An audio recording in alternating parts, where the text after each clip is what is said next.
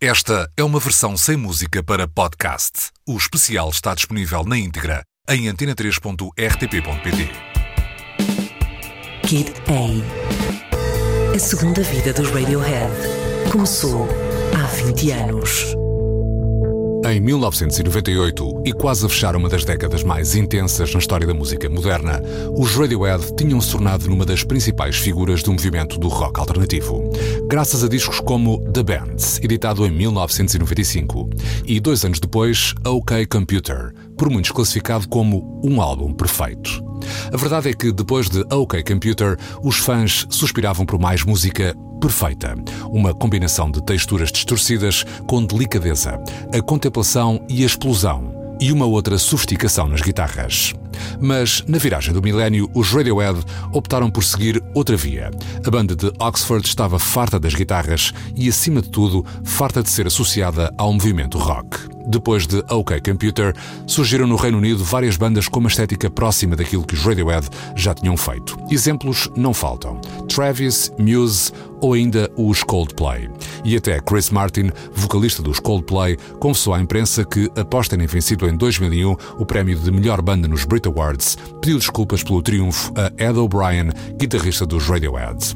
Já Tom York admitiu à revista Wire que o período pós-OK Computer foi bastante complicado ao ponto de já nem suportar o som da sua própria voz. Kid Hay, o quarto disco dos Radiohead, foi também por isso uma espécie de pedrada no charco, uma necessária mudança de 180 graus na vida de uma banda que, em 2000, levava já 15 anos de carreira, tendo lançado o seu primeiro disco, Pablo Sani, sete anos antes. Everything in its Right Place, o tema que abre Key Day, é um reflexo natural dessa mudança. Uma canção nascida de um colapso pessoal de Tom York depois de um concerto em Birmingham em 1997, já durante a digressão de OK Computer. Um tema composto ao piano, por Tom estar farto das guitarras, mas que seria transformado digitalmente com a introdução do sintetizador Prophet 5. Também a voz de York foi samplada e manipulada posteriormente pelo próprio, como se de um instrumento musical se tratasse. Os Radiohead começavam a colocar tudo no sítio certo.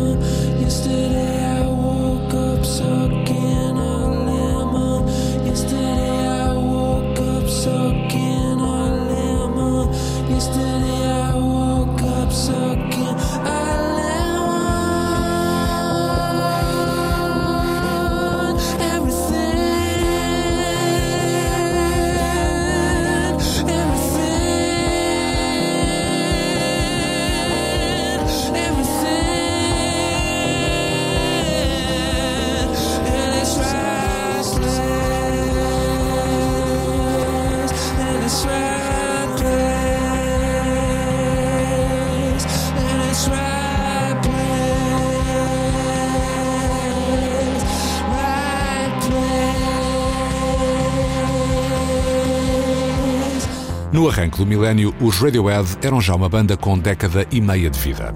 Tom York, Colin Greenwood, Ed O'Brien e Phil Selway tocavam juntos desde 1985. O elemento mais novo do grupo, Johnny Greenwood, entrou apenas em 1991. No final da década, que os tinha consagrado como uma das melhores bandas dos 90s e por queriam escapar ao óbvio, os Radiohead mudaram tudo e fizeram-no de forma consciente.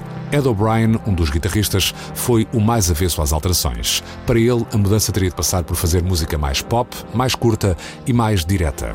Mas Tom York ter-se-á mostrado contra essa possibilidade e acabou por levar a sua avante, propondo inclusivamente mais uma mudança de nome da banda para a ruptura estética poder ser ainda mais acentuada. Em entrevista à revista Pulse, em 2001, o vocalista Tom York explicou o esforço criativo da banda. Para seres criativo, tens de conseguir distanciar-te tanto de ti como da obra. Só quando a distância se torna confusa é que as coisas correm mal. Não havia um sentido de termos de evoluir, foi mais. Já não temos nenhuma ligação com aquilo que fizemos antes. Através do uso de outros instrumentos, como as velhinhas ondas de Martineau, instrumento criado em 1928, ou novas metodologias de edição de som, como o Autotune, inventado em 97, a banda britânica começou a encontrar novas formas de construção de um disco que, 20 anos depois, é analisado como uma antecipação do caos dos novos tempos. Morning Bell é exemplo disso, uma canção com uma grande preponderância no incrível ritmo de bateria de Phil Selway, com Tom York a cantar sobre partilhas de mobílias e miúdos cortados ao meio. Um tema que muitos interpretaram como sendo sobre divórcios, mas que é, na verdade, apenas uma profunda manta de retalhos nascida da imaginação, de coincidências e de sonhos na cabeça de Tom York.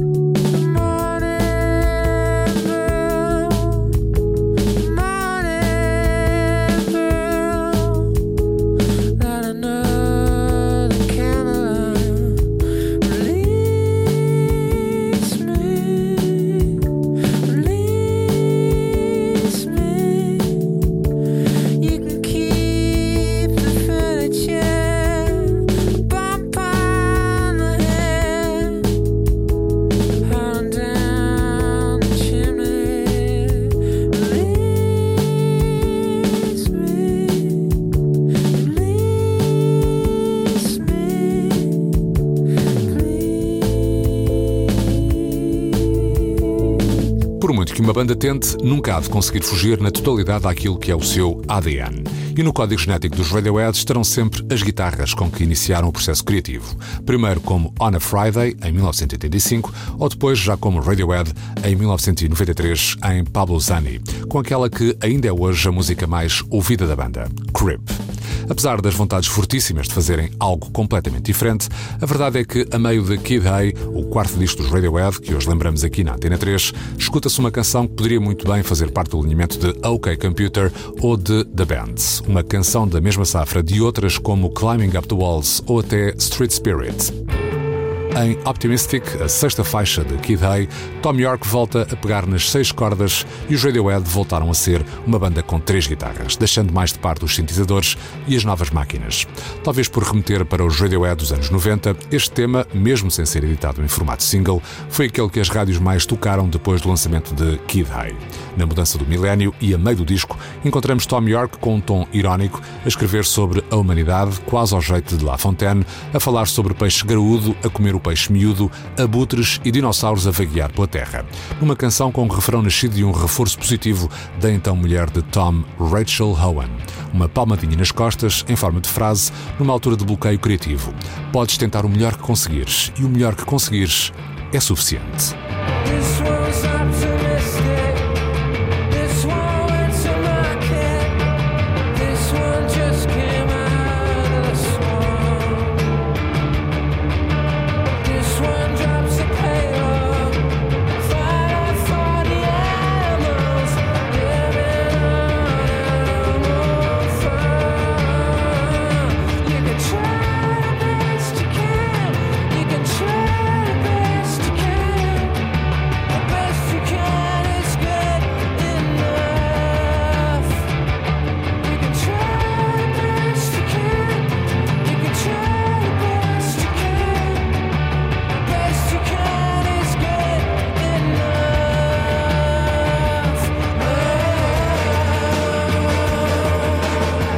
Oitava faixa de Kid A, disco hoje em destaque na Antena 3 por ocasião do 20 aniversário, é talvez a maior marca da mudança estética e sonora dos Radiohead. Tem por título Idiotech e é a prova de que Tom York queria mesmo que a banda deixasse ser classificada como banda de rock. O vocalista já era fã da música eletrónica mais experimental e os artistas da editora Warp Records, como Afex Twin ou Otech, foram apontados como uma grande influência na altura de compor as novas canções. Era refrescante ouvi-los porque a música era feita apenas de estruturas e não tinham vozes humanas. Mas sentia uma emoção tão grande ao ouvi-los, mais do que alguma vez senti com músicas de guitarras. Em Idiotech entram em cena as caixas de ritmos ou, se formos rigorosos, um sintetizador modular a ser operado por Johnny Greenwood, a oferecer uma batida caótica para uma faixa que nos transporta para um cenário de holocausto nuclear. Na gênese desta música está uma improvisação de 50 minutos do mais novo dos Greenwood, onde se escutava a meio um sample de Mylon Liz, tema de 1973 de um pioneiro da música eletrónica, o britânico Paul Lansky.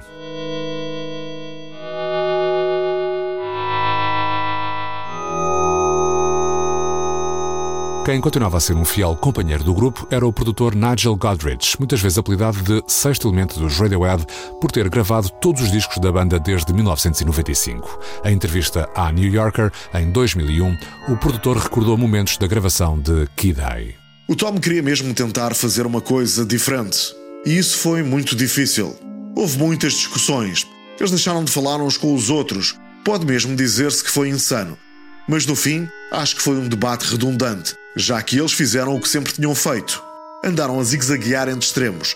De cada vez que impunhamos uma estética à força, vinda de fora, por exemplo, a eletrónica, a coisa falhava.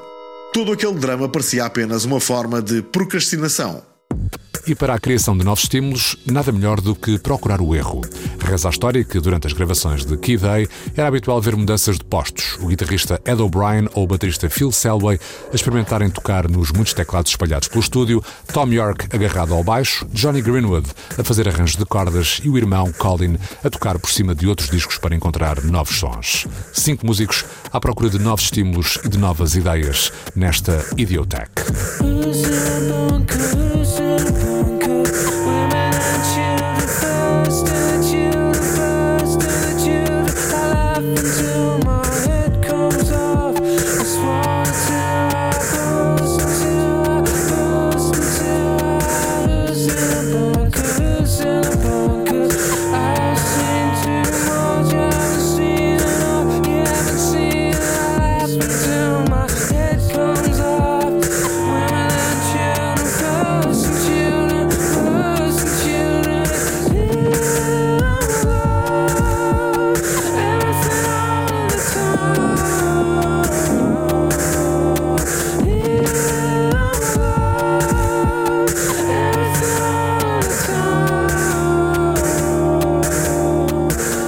Key Day, quarto disco dos Radiohead, editado a 2 de outubro de 2000, os britânicos foram à procura de fazer um disco disruptivo e bem longe da sonoridade das guitarras, um universo em que pareciam estar a querer meter à força a banda de Oxford, como se residisse ali a salvação de um género que, a meio da década de 90, tinha visto desaparecer uma das suas figuras mais icónicas, Kurt Cobain, aparentemente sem substitutos à altura.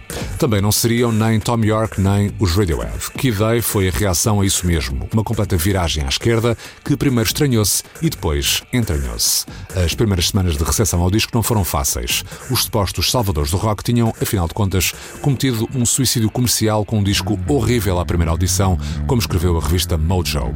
Ou um disco mórbido, estranho e autoindulgente, segundo o crítico da New Yorker Nick Hornby. A passagem do tempo veio demonstrar que Key Day era, afinal de contas, um momento de charneira na carreira do quinteto, algo que a classe artística e muitos dos pares da banda já tinham elogiado. Dos Limp Bizkit a Natalie Imbruglia, de DJ Shadow a Michael Jackson, de John Cale a Johnny Marr. Muitos disseram que este era o melhor disco do ano. E cinco anos depois, já em revisões de críticas, muitas publicações acabaram por dar a volta ao texto e considerar este um dos melhores discos da carreira dos Radiohead. Key Day acabou por ser um trabalho que nasceu de uma decisão ousada da banda que teve repercussões nos anos seguintes. Em 2001, o grupo lançou uma espécie de irmão mais novo deste Key Day, Amnesiac.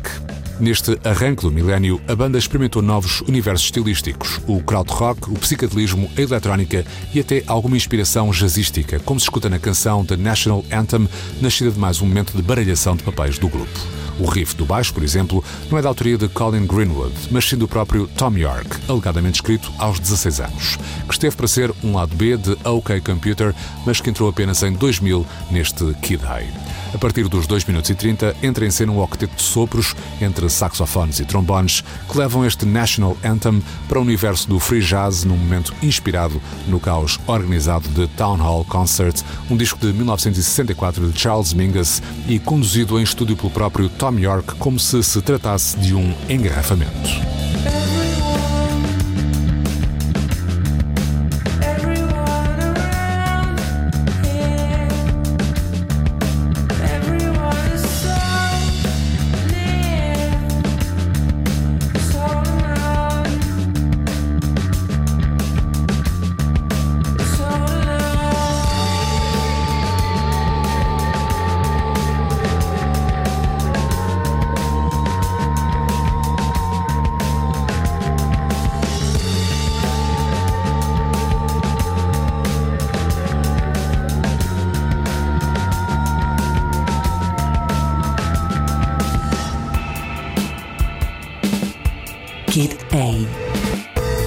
Segunda vida dos Radiohead começou há 20 anos. Esta é uma versão sem música para podcast. O especial está disponível na íntegra em antena3.rtp.pt.